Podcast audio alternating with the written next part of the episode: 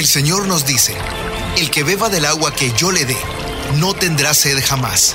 Se convertirá en él, en fuente de agua que brota para vida eterna. Y para conocer más de esa agua que nos da vida, Buenos días en el camino presenta El Cántaro, un segmento conducido por el padre José Román Flecha, doctor en teología moral, quien nos orienta sobre la verdad de nuestra fe. A continuación,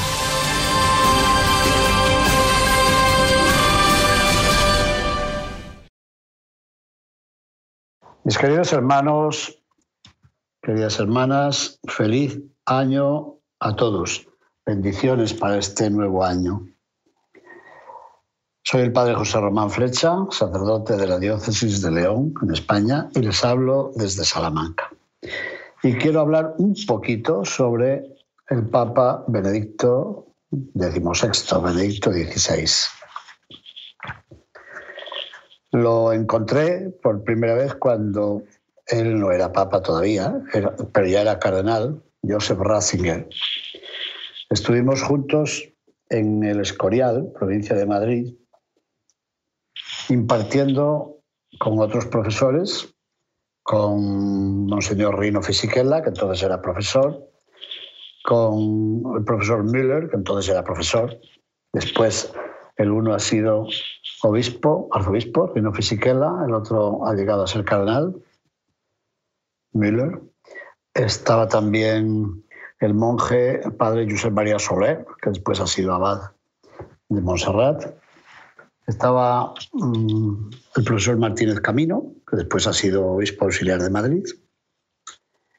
Estaba don Olegario González de Cardenal, profesor de la Universidad Pontificia de Salamanca, y este servidor de ustedes. ¿Y para qué coincidimos allí, en el Escorial? En un curso de verano para presentar el catecismo de la Iglesia Católica. Así que allí pudimos estar juntos. Le regalé personalmente mis libros de los buscadores de Dios. Por entonces vino también a Salamanca y siendo yo vicerrector de la universidad, le invitamos invitó el rector, evidentemente, el padre Gerardo Pastor, a firmar en el libro de personajes ilustres. Y esa foto ha dado la vuelta al mundo. Él, el cardenal, firmando el libro, el rector, el vicerrector, el secretario del cardenal, el profesor Olegario, el profesor Adolfo González Montes, que después ha sido obispo, y el profesor Santiago del Cura, que ya ha fallecido y que descansa en paz. Así que en dos ocasiones estuve muy cerca de él como siendo arzobispo. Y después, siendo papa, nos hemos visto, le he saludado personalmente en Concesio, el pueblo natal del Papa Pablo VI, cuando fue invitado a inaugurar aquella sede del instituto y a conceder el premio Pablo VI a la colección Sus Chrétiens de Francia. Y también le saludé otra vez, también tenemos por ahí la fotografía, en el Vaticano, cuando fui invitado a impartir un curso a la Pontificia Academia para la Vida. Bueno, pues recuerdo todos estos encuentros con mucho cariño, pero no se trata solamente de contar estos encuentros con, el Papa, sino quisiera recordar un documento muy importante que seguramente no es recordado estos días por los medios de comunicación, que se detienen en preguntarse qué hizo, dónde vivía, cómo se comportaba y cómo van a ser sus funerales. Yo quiero recordar un documento. A los 50 años de la apertura del Concilio Vaticano II, el Papa Benedicto XVI decidió recordar aquel momento de gracia, celebrando un año, un año entero dedicado a la fe. Así que con ese motivo, el día 11 de octubre del año 2011, el concilio había empezado también un 11 de octubre, el 11 de octubre del 2011 publicaba la carta apostólica Porta Fidei, que se traduce la puerta de la fe. Bueno, pues en este momento importante, eh, solemne y sencillo, por otra parte, yo quiero subrayar algunos puntos de aquella carta. Punto primero. En primer lugar, el Papa Benedicto XVI nos invitaba a todos, invitaba a toda la Iglesia a meditar el don de la fe. Pero todo don trae consigo una tarea. Así que mientras habíamos de dar gracias a Dios por el don de la fe, se nos pedía que viviéramos la responsabilidad que comporta ese don. Y nos decía él, y con razón, que en otros tiempos la fe era admitida como un hecho social y como una opción aceptable y plausible. Era normal que la gente viviese la fe, que la celebrasen, que la anunciasen, que dieran testimonio de ella, ¿no? Pero según él, hoy no parece que sea así en muchos sectores de la sociedad. ¿Y eso por qué? Eso a causa de una profunda crisis de fe que afecta a muchas personas. Así lo decía él en el número dos de aquel documento. Hay una profunda crisis de fe.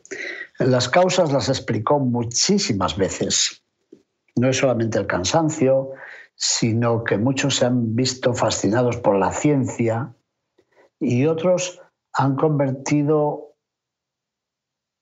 a la irrelevancia y al relativismo, lo han convertido en una fe, en una nueva religión.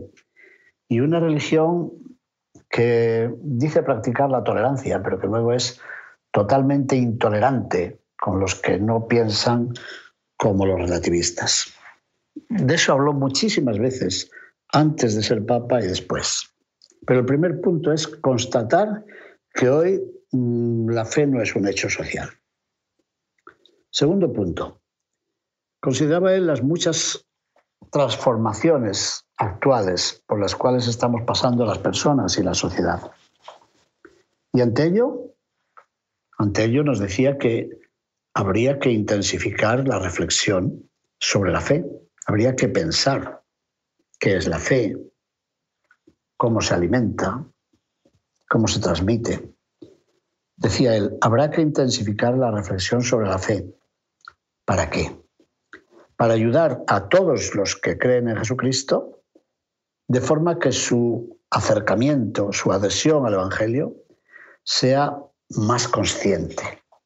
No solamente más consciente, sino que sea una adhesión más fuerte, más vigorosa. Y sobre todo, en un momento de profundo cambio, como es este momento en el que la humanidad está viviendo. Así que, primer punto, hoy la fe no es algo muy común en la sociedad. Segundo, hay que preguntarse a ver qué es la fe para ayudar a los creyentes a vivirla de una forma más vigorosa. Tercer punto que me gusta subrayar. A pesar de esa notable indiferencia con respecto a la fe, puesto que muchos, bueno, no la extrañan siquiera, no la echan de menos, viven sin fe, pero no se preocupan. Bueno, pues a pesar de esa aparente indiferencia con respecto a la fe, decía él que no podemos olvidar que muchas personas, también en nuestro contexto cultural, aun no reconociendo en ellos el don de la fe, buscan y buscan con sinceridad, buscan el sentido último de su vida, el sentido último de la verdad definitiva, de su existencia y del mundo.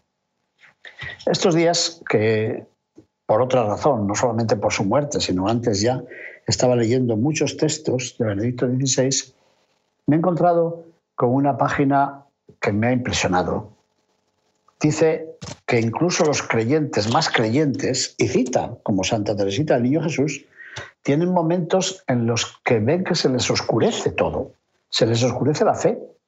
Hay momentos en que los creyentes sienten la tentación de la oscuridad y de la increencia y de la duda. Pero, y esto es lo que más llama la atención, ocurre también lo contrario que incluso los no creyentes y los que se dicen ateos, con mucha frecuencia sienten también, dirían ellos, la tentación de la creencia. Es decir, que el creyente no puede vivir sin dudas, pero el que duda no puede vivir sin la voz secreta de la fe. Esto me ha gustado mucho. En alguna otra ocasión tendremos que hablar de ello. Punto cuarto. El Papa utilizaba una terminología típica, clásica, que hemos conocido todos, cuando afirmaba que esta búsqueda es un auténtico preámbulo de la fe. Esta palabra de los preámbulos de la fe eh, la estudiábamos siempre en teología. Y ese preámbulo de la fe con frecuencia es la inquietud, la búsqueda, el desasosiego, es estar a la espera de algo o a la espera de alguien. Ese preámbulo de la fe lleva a las personas, a veces sin que se enteren, sin que lo sepan, pero las lleva por el camino que conduce al misterio de Dios. Él pone varios ejemplos, pero a mí me gusta pensar, por ejemplo, en las personas que hacen el camino de Santiago. Ustedes no se imaginan cuántos miles de personas pasan por mi ciudad de León haciendo el que se llama el camino francés. A veces desde Francia, desde San Juan del Pie del Puerto, San Jean de Pied de Port, pasando por Roncesvalles. Personas que dicen no creer y sin embargo van haciendo el camino y lo van haciendo con constancia, con fidelidad. Y a veces cuando me los encuentro en León piden hablar y algunos piden confesarse. ¿Qué está ocurriendo? Decimos que que no hay espacio para la fe, pero hay muchas personas que van por el camino, y no solamente por el camino de Santiago, sino por el camino de la vida, por un camino que sin quererlo les va conduciendo al misterio de Dios. Bueno, número cinco. Nos dice él que en realidad la fe no nace de mi propia voluntad, no es un capricho mío, no es una intuición, no es, como se suele decir, una corazonada, sino que la fe es siempre una respuesta a una llamada. O sea, hay alguien que se me adelanta. Lo mismo pasa con el amor. Yo puedo amar porque alguien me ha amado. Y yo puedo esperar porque alguien espera algo de mí. Y yo puedo tener fe porque alguien me ha llamado a la fe. Porque alguien se me ha hecho cercano. Bueno, y si ese alguien se escribe con mayúscula, pues ese alguien es Dios. Y si mi fe, es una respuesta a una llamada, ¿a qué me llama Dios? A ver. Bueno, pues Dios nos llama a ser nosotros mismos y al mismo tiempo a salir de nosotros mismos. O sea, a descubrir nuestra profunda verdad, sin mascarillas, sin carnaval, sin Halloween. Dios nos llama a bajar al profundo de nuestro corazón y preguntarnos, ¿tú quién eres? A solas, sin fingimiento, ¿eh? Pero también Dios nos llama a salir de nosotros mismos, a no vivir encerrados en nuestro gusto, en nuestra autoestima, en nuestra propia imagen, a salir a la búsqueda de un tú y de un nosotros, claro. Y el Papa escribe que el corazón indica que el primer acto con el que se llega a la fe es don de Dios, eso sí. Y es una acción de la gracia, una acción de la gracia de Dios que actúa y que transforma a la persona hasta en lo más íntimo. Claro que alguien puede decir, bueno, ¿y yo cómo voy a creer si Dios no me llama? Esa es otra cuestión, porque según el Papa, Dios nos llama a todos. O sea, si tú crees que no tienes fe, no eches la culpa a Dios, porque Dios sí ha hecho lo posible para encontrarse contigo. Dios lo está haciendo constantemente. Nos está mandando mensajes constantemente, no como tantos mensajes que te llegan a tu teléfono celular, más fuertes todavía y más frecuentes. La fe es siempre un don de Dios. La iniciativa parte de Él. Es una acción de su gracia. Él se ha enamorado de nosotros antes que nosotros nos diéramos cuenta y nos está mandando mensajes. Pensemos en la historia de un amor. Algo así ocurre, ¿no? A veces entre los enamorados. La acción de la gracia está actuando y va transformando a la persona y la va transformando hasta en lo más íntimo. Es verdad que también puedes vivir distraído, disipado, desentendido, desviado. Bueno, y más verbos podríamos decir, ¿no? Puedes tratar de ignorar esa llamada. Muchos hacemos, o otras personas lo hacen, cuando te llaman por teléfono, tú puedes bloquear una llamada y decir, no, esta llamada no me interesa. Ves en la pantalla el número y dices, a esta persona yo no, no le respondo. Bueno, pues con Dios hacemos algo parecido. Tenemos bloqueado el número de Dios. Esta llamada no me interesa. ¿A qué ocurre esto algunas veces? Bueno, el Papa no lo dice esta vez con tantas imágenes, otras veces sí, pero en este, en documento no. Hemos visto ya cinco puntos, me quedan otros dos. Número seis. Según el Papa, la fe tiene una dimensión pública. Es verdad que llevamos casi dos siglos y en otras ocasiones el Papa ha dicho que hay algún filósofo que promovió esto, pero llevamos dos siglos en los cuales se considera la fe como un mero sentimiento, un sentimiento íntimo, un sentimiento personal, un sentimiento incontrolable. Bueno, y hay gobernantes que quieren conseguir esto, que la fe sea solamente un sentimiento que usted tiene, pero que no lo manifieste en público. Y por eso prohíben eh, el Belén, los nacimientos, las peregrinaciones, las procesiones. No, no, no. La fe no tiene por qué manifestarse en público. Bueno, han visto que la presidenta del gobierno italiano este año ha dicho una cosa muy impresionante que no me pidan que retire el pesebre, el Belén, el nacimiento, porque de ahí viene la cultura, de ahí viene la civilización y de ahí viene la dignidad de la persona y de ahí viene hasta la democracia. Eso nos ha dicho una mujer política, pero no crean que todo el mundo piensa así, al contrario. Suelen pensar exactamente lo contrario, que la fe es personal, es un sentimiento, es íntima, es incontrolable y que usted ni puede ni debe manifestarla en público, porque le puede costar además hasta una multa. Bueno, pues el Papa Benedicto XVI decía en aquel documento que la fe implica siempre un testimonio y un compromiso público.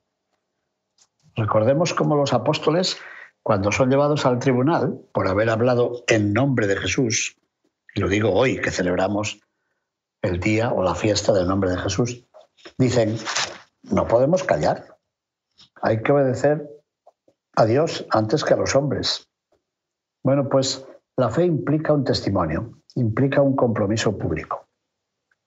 Precisamente porque es un acto de la libertad, y en este momento todo el mundo valora la libertad, oiga, pues si, si usted quiere que vivamos la libertad, déjeme explicar, participar, comunicar con libertad mi propia fe.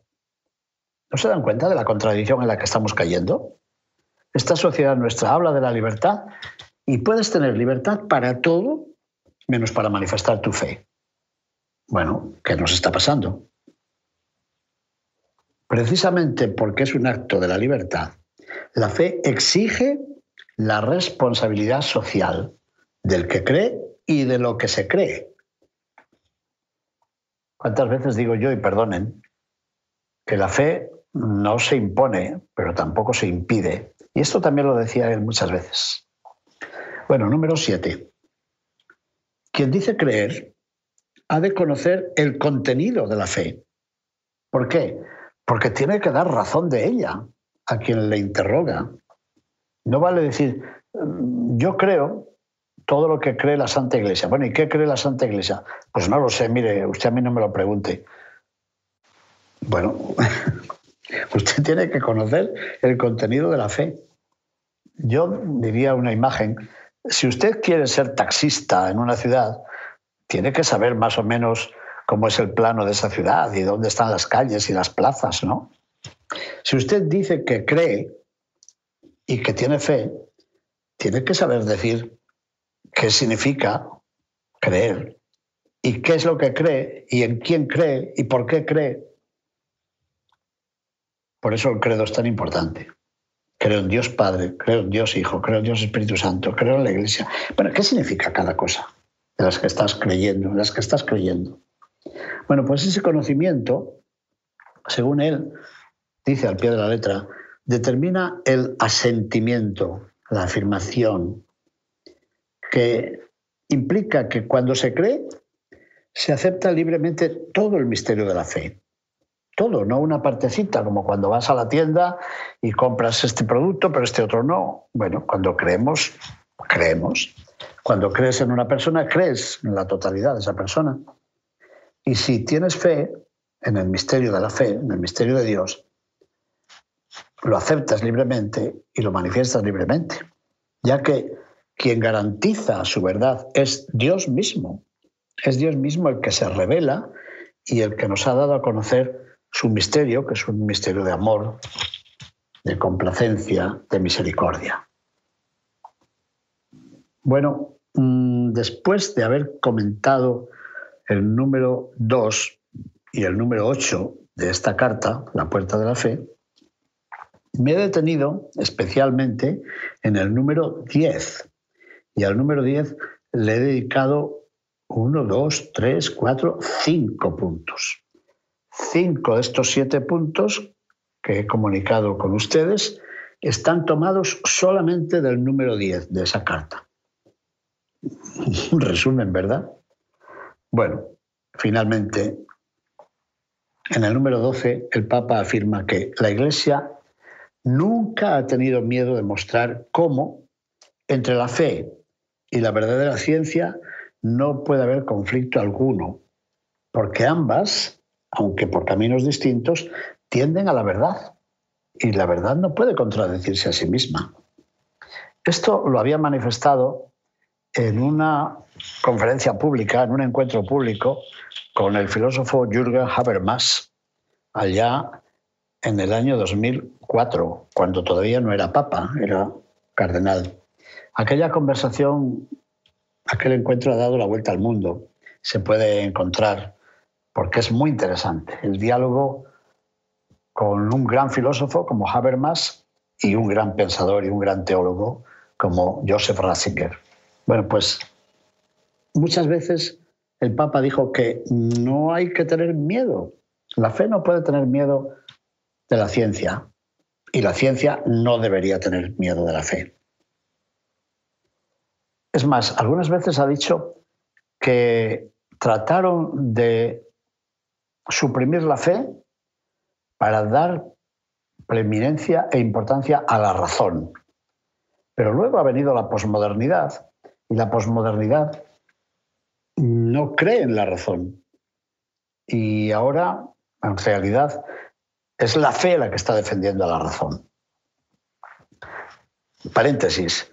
En la radio he oído ayer a una persona que no es un sacerdote ni un teólogo, pero decía, nos damos cuenta de que en este momento la única verdadera institución en el mundo que está defendiendo la dignidad de la persona, la grandeza de la persona, la verdad, la corresponsabilidad, la única institución es la Iglesia Católica. Y eso contra la opinión de tantos, contra las críticas de tantos, contra las denuncias de tantos. Bueno, pues esa idea es una idea muy querida por el Papa Benedicto XVI. Así lo dice, la Iglesia no tiene miedo, nunca ha tenido miedo de mostrar cómo entre la fe y la verdadera ciencia no puede haber conflicto alguno. Porque tanto la fe como la ciencia por caminos distintos, es verdad, van a la búsqueda de la verdad. Pues muy bien, mis queridos hermanos, con gratitud y con emoción en este momento, en la hora de su partida, habiendo sido llamado por el Padre Celestial, agradecemos a Joseph Ratzinger, a Benedicto XVI, su reflexión sobre la fe, la seriedad de su fe, la profundidad de su pensamiento, la claridad con la que ha tratado de transmitirlo y sobre todo su testimonio de creyente, de creyente profundo, de creyente fiel, de creyente humilde y de creyente dialogante. Dale, Señor, el descanso eterno y brille para él la luz eterna. Descanse en paz. Amén. Su alma y las almas de todos los fieles difuntos, por la misericordia de Dios, descansen en paz. Amén. Buenos días en el camino presentó El Cántaro con el padre José Román Flecha. Esperamos que hayas disfrutado de este mensaje producido por El Sembrador. Si resides en Los Ángeles y a sus alrededores, recuerda que puedes ver la programación de ESNE las 24 horas al día a través de la señal abierta digital en Canal 56.2 y por la radio. También nos puedes escuchar y ver por medio de la aplicación ESNE en tu celular. Búscanos en las redes sociales y en nuestro canal de YouTube como Noel Díaz ESNE. No te pierdas la gran variedad de mensajes y artículos religiosos para el crecimiento de tu vida espiritual. El número de nuestras oficinas es el 773-777-7773 y puedes visitarnos por internet a elsembrador.org. El Sembrador Nueva Evangelización. Gracias por ser parte de esta gran familia. ¿Sabías que? La 540M en Salinas, California es la primera estación de ESNE, con programación 100% católica, totalmente en inglés, y la gran noticia es que la puedes escuchar en cualquier parte del mundo, a través de la página jesusthesower.com y de la aplicación ESNE. Pasa la voz a tus hijos, amigos y familiares que se comuniquen mejor en inglés para que reciban el mensaje de la palabra de Dios.